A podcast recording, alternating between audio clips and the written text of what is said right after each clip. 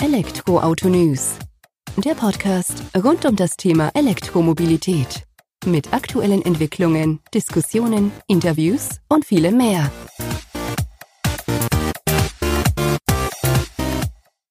Servus und herzlich willkommen bei einer neuen Folge des Elektroauto-News.net Podcast.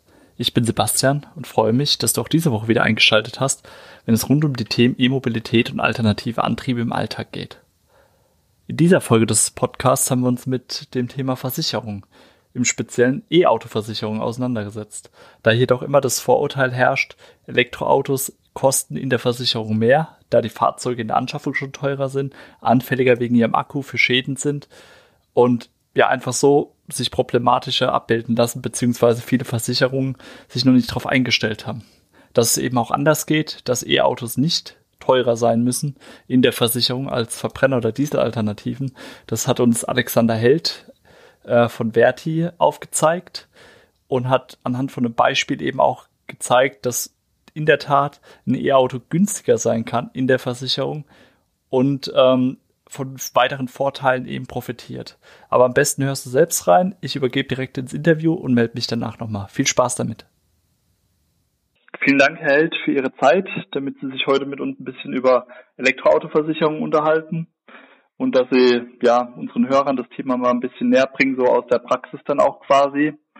Und zu Beginn wäre es eigentlich ganz gut, wenn Sie sich mal kurz vorstellen, was Sie machen, für wen Sie arbeiten und wieso Sie gerade qualifiziert sind, mit mir über die Auswahl der richtigen E-Auto-Versicherung eben zu sprechen.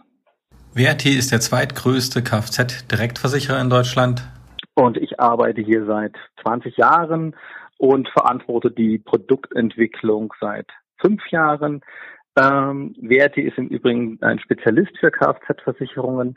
Das heißt, wir machen 99 Prozent unseres Umsatzes nur alleine mit diesem Produkt, haben natürlich neben der Kfz-Versicherung auch noch eine Privathaftpflicht, Rechtsschutz oder Lebensversicherung. Des Weiteren ähm, unterstützen wir seit über zehn Jahren umweltfreundliche Fahrzeuge durch einen CO2-Rabatt. Äh, und dieser Rabatt, äh, den bekommen natürlich auch die ganzen Elektrofahrzeuge, die gerade auf dem Markt bekommen. Grundsätzlich gilt, dass Autos, egal welcher Antrieb oder welchen Antrieb sie eben jetzt besitzen, egal ob wir jetzt vom Verbrenner, Diesel oder alternativen Antrieb wie dem batteriebetriebenen E-Fahrzeug sprechen, versichert werden müssen. Ähm, als Kunde, Fahrer davon hat man ja dann noch die Wahl bei dem Versicherungsumfang. Was gilt es dabei zu beachten, worauf muss der Fahrer von einem E-Fahrzeug achten, beziehungsweise generell, wenn man für seinen Pkw eine Versicherung aussucht? Ja.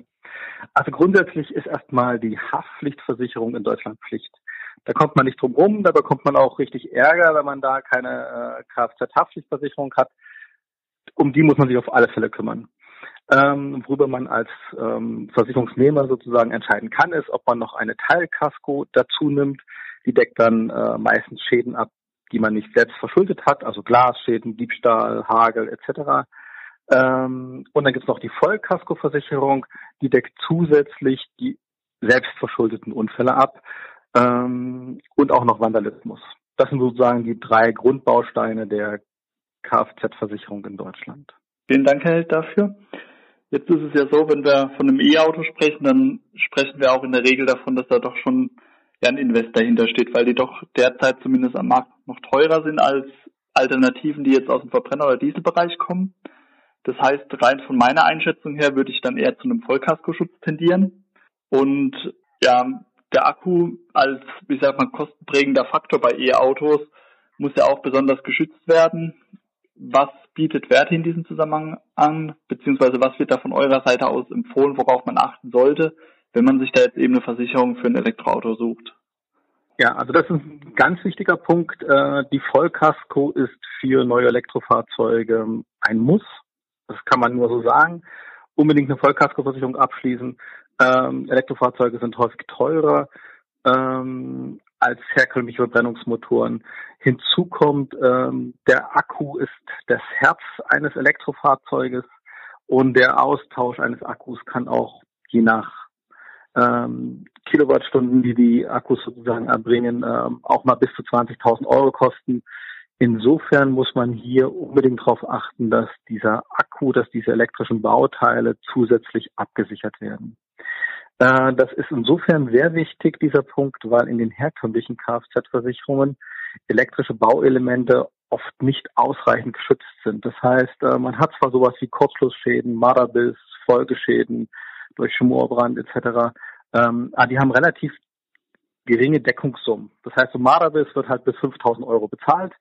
Ähm, wenn durch so ein Marderbiss aber zum Beispiel so eine Elektrobatterie dann ausgetauscht werden muss, ähm, dann reichen diese 5000 Euro nicht. Das heißt, hier unbedingt darauf achten, ähm, dass diese, äh, dass der Akku eines Elektrofahrzeuges einen umfangreicheren Deckungsschutz hat, als das in den äh, herkömmlichen Kfz-Versicherungen üblich ist. Okay, jetzt kommen wir da auf den Akkudeckungsschutz dann nochmal zu sprechen in dem Zusammenhang. Das leuchtet vollkommen ein, dass der sinnvoll ist, dass man den betrachtet und dass man den etwaige Mehrkosten eben auch mit auffangen kann, wenn denn die Batterie ausgetauscht werden müsste. Die Frage ist jetzt die, berücksichtigt ihr das bei eurer E-Auto-Versicherung und bis was für eine Höhe ist es dann eben auch abgedeckt, dieser etwaige Schaden? Also ähm, bei uns sind die Akkus auf alle Fälle immer bis 20.000 Euro abgesichert. Das heißt, da kann eigentlich nichts passieren. Wir haben auch noch eine Premium-Deckung, da ist sogar unbegrenzte Deckungssummen drin. Ähm, aber wie gesagt, 20.000 Euro, ist, ich kenne momentan kein Auto, wo die 20.000 Euro erreicht werden. Ähm, insofern würde ich sagen, ist man da auf alle Fälle immer auf der sicheren Seite. Gibt es äh, bei E-Auto-Versicherungen noch Punkte, worauf man dann eben achten muss? Da kommt mir jetzt beispielsweise das Abschleppen von einem E-Fahrzeug in den Sinn, weil wenn jetzt mein Auto liegen bleibt, Verbrenner Diesel, kann ich den auch ohne Probleme abschleppen. Wenn ich jetzt allerdings ein E-Auto habe, das stehen geblieben ist, die Achsen werden bewegt beim Abschleppen, was sich ja dann auch wieder darauf auswirken kann, dass im Motor auf irgendeine Art und Weise Strom erzeugt wird, könnte das Fahrzeug ja noch mehr Beschädigungen mit davontragen, als es eigentlich eh schon hatte zum Zeitpunkt des Abschleppens. Was gilt es dabei zu beachten und wie handhabt Verti das mit seiner Versicherung für E-Autos eben? Also so eine Schutzbriefversicherung ist für Elektrofahrzeuge ein wichtiger Punkt, ein wichtiger Zusatzbaustein. Äh, man muss einfach im Hinterkopf haben, äh, gerade wenn man im Winter unterwegs ist, dann vielleicht auf der Autobahn im Stau steht, dann kann die Akkuleistung sehr rapide sinken. Das heißt, hier kann es auch schneller mal passieren, dass man sozusagen ohne ohne Strom dasteht. Das heißt, wir haben deswegen für alle Elektrofahrzeuge Abschleppen bei leerer Batterie inkludiert. Das machen wir für Benziner zum Beispiel nicht, aber für Elektrofahrzeuge haben wir das explizit inkludiert. Eine Besonderheit ist, dass wir aktuell den Schutzbrief sogar noch kostenlos dazu geben zu der Versicherung. Das heißt, man bezahlt auch momentan sozusagen für diese Schutzbriefleistung auch überhaupt nichts. Ansonsten, um auf den Punkt zurückzukommen, mit dem Abschleppen, äh, das ist ein ganz wichtiger Punkt. Elektrofahrzeuge, die Räder dürfen sich nicht bewegen. Das heißt, das gesamte Fahrzeug muss auf den Abschleppwagen äh, geladen werden und darf nicht rollend abgeschleppt werden. Wir arbeiten dort auch mit speziellen Partnern zusammen, äh, die spezielle Ausbildungen bekommen haben, damit sozusagen keine Beschädigung eintritt. Sollte es doch mal passieren, dass ein Fahrzeug beschädigt wird, äh, dann würden wir natürlich für die entstehenden Kosten aufkommen. Das hört sich ja definitiv beruhigend an als E-Autofahrer, dass man sich da dann darauf verlassen kann, dass das Auto zumindest mal sicher in die Werkstatt auch auf jeden Fall kommt. Ähm, jetzt ist es ja immer noch auch so eine Kostenfrage, die wir schlussendlich haben. In den Medien, auch bei uns in den Online-Foren und auch auf unserem Portal geistern dann immer wieder Aussagen rum, ja, E-Autos an sich schon teuer, die Versicherung, Unterhalt auch nochmal ähm, deutlich teurer oder zumindest teurer als entsprechende Verbrenneralternativen. Was kann Verti da als Versicherungsexperte oder Kfz-Versicherungsexperte dazu sagen? Können Sie uns da mal vielleicht ein Beispiel aus der Praxis aufzeigen, wie sich denn verhält mit den Kosten ähm, Versicherung Verbrenner zum E-Auto? Ja, ich habe da mal verschiedene Tarife verglichen und habe mir dann auch speziell Fahrzeuge rausgesucht, die äh, im Grundaufbau sehr ähnlich sind, wie zum Beispiel der Lima Golf ähm, 1,4 TSI und der E-Golf. Äh, die sind halt so sehr gut vergleichbar. Was mir dabei aufgefallen ist, dass grundsätzlich erstmal diese Elektrofahrzeuge keine schlechtere Typklasseneinstufung haben als Benziner oder Diesel. Ähm, ich würde sogar so weit gehen zu sagen, Elektrofahrzeuge haben häufiger sogar eine leicht bessere Typklasseneinstufung. Insofern sind sie sogar preiswerter. Das gilt jetzt allerdings nur für normale Elektrofahrzeuge. Ich sag mal, die unter vielleicht 60.000 Euro liegen. Wenn man Fahrzeuge darüber abschließt, ist es alleine aufgrund des äh, Schadens, der auftreten kann, können die Typklassen dann auch mal nach oben stärker abweichen. Held, vielen Dank für diese Einordnung mit den Typklassen. Das klingt sehr interessant. Könnten Sie vielleicht den Hörern, die jetzt nicht so tief in dem Versicherungsthema drin sind, auch einfach nochmal zwei, drei Sätze dazu verlieren, was es mit der Typklasse auf sich hat und wo es sich dann eben explizit darin äußert, dass E-Autos da teilweise besser gestellt sein können als Verbrenneralternativen. Jedes Fahrzeug wird sozusagen jedes Jahr äh, neu eingestuft. Und zwar gibt es verschiedene Typklassen, und zwar eine für Haftpflicht, eine für Vollkasko, eine für Teilkasko. Und je höher die Typklasse ist, desto teurer ist das Auto. Ähm, das ist, glaube ich, ganz normal, wenn ich mit einem Golf versichern will oder wenn ich jetzt einen, ähm, sag ich mal, teuren und äh, größeren Mercedes versichern will, dann muss ich einfach dafür, dass ich jetzt den teuren Mercedes versichere, äh, eine höhere Versicherungsprämie bezahlen, wenn alle anderen Versicherungsmerkmale gleich sind. Diese Einstufung in die Typklassen erfolgt jährlich aufgrund der Schäden, die diese Fahrzeuge verursacht haben. Das ist also keine, kein Ingenieur, der da sitzt, sondern wirklich guckt, welches Fahrzeug hat wie viel Schäden und daran erfolgt sozusagen die Einstufung. Das heißt, diese Fahrzeuge, wenn sie eine bessere Typklasse haben, verursachen in der Regel einfach einen geringeren Schadenaufwand als der vergleichbare Golf-Benziner zum Beispiel. Okay. Vielen Dank, Herr Held, für die Einordnung der Typklassenerklärung. Jetzt können wir uns noch ein wenig mehr darunter vorstellen. Wenn Sie möchten, können Sie jetzt gerne wieder zu dem Beispiel zurück, wo wir Verbrenner gegenüber der E-Klasse, äh, dem E-Auto gegenüberstellen in puncto Versicherung. Ja, also wie gesagt, ich habe mir hier als Vergleich diesen E-Golf genommen und mit dem äh, Sima Golf 1,4 TSI verglichen. Den Preis, den ich jetzt gleich nennen werde, ähm, da sind natürlich viele andere äh, Tarifierungsmerkmale noch hinterlegt. Ich habe mich jetzt hier für einen, einen älteren Herrn entschieden, der mit einer SF äh, 40, äh, also 40 schadenfreien Jahren, äh, also sehr lange schadenfrei gefahren ist, der ähm, wenig Kilometer gefahren ist und äh, der das Fahrzeug auch nur mit seiner Ehefrau nutzt.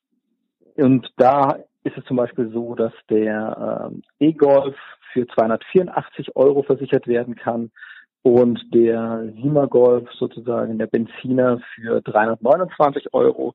Das heißt, wir haben jetzt hier einen Unterschied von 45 Euro. Insofern ist das ein schönes Beispiel, um zu zeigen, dass der das E-Fahrzeug preiswerter sein kann. Hier haben wir sozusagen zwei Elemente, die zusammenkommen. Zum einen ist es der CO2-Rabatt von 10 Prozent, den ich anfangs schon erwähnt hatte den jeder E-Golf sozusagen bekommt oder jedes Elektrofahrzeug bekommt. Äh, und zum anderen ist es halt hier so, dass ähm, die Vollkasko-Typklasse zwar gleich ist bei beiden Fahrzeugen, aber die Haftpflicht-Typklasse ein, eine Stufe besser ist für, den Elektro für das Elektrofahrzeug.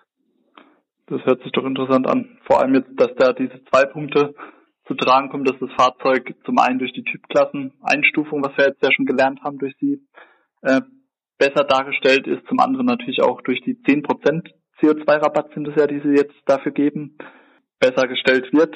Und man sieht ja dann doch deutlich, 45 Euro Unterschied ist schon eine Ansage. Dafür, dass es eigentlich immer heißt, E-Autos äh, kosten der Versicherung mehr.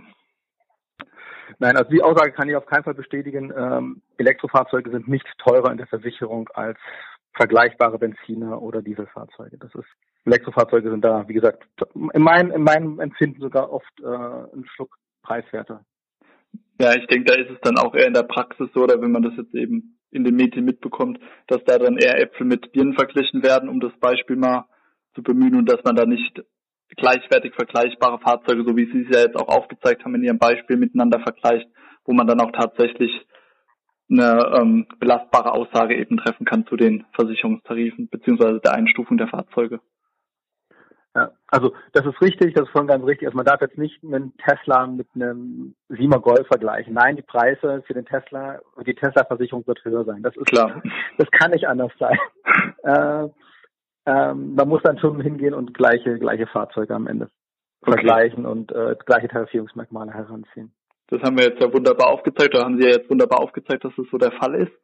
Ähm, Sie hatten den CO2-Rabatt ja eingangs erwähnt, jetzt auch nochmal bei dem Beispiel. Ähm, da seid ihr seit zehn Jahren, wenn ich es richtig im Hinterkopf hatte, schon Vorreiter, wo ihr eben ja Fahrzeuge, die nicht die Umwelt zu stark belasten, fördern wollt.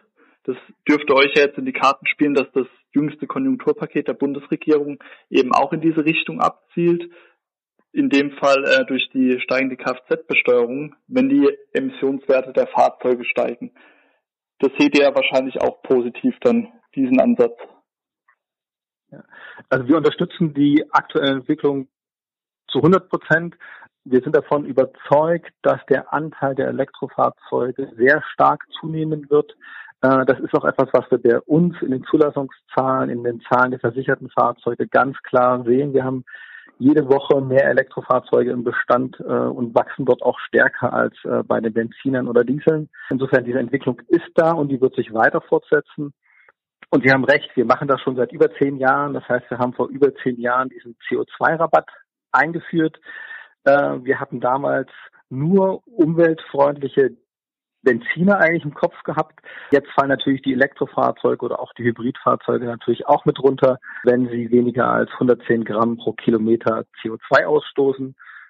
Und das ist eigentlich eine Entwicklung, die ich persönlich begrüße, die wir aber auch äh, als Versicherer begrüßen, da wir auch sehen, dass Elektrofahrzeuge, wie gesagt, keine schlechteren Risiken sind. Ich wiederhole mich, es ist sogar ein leicht besseres Risiko in meinen Augen.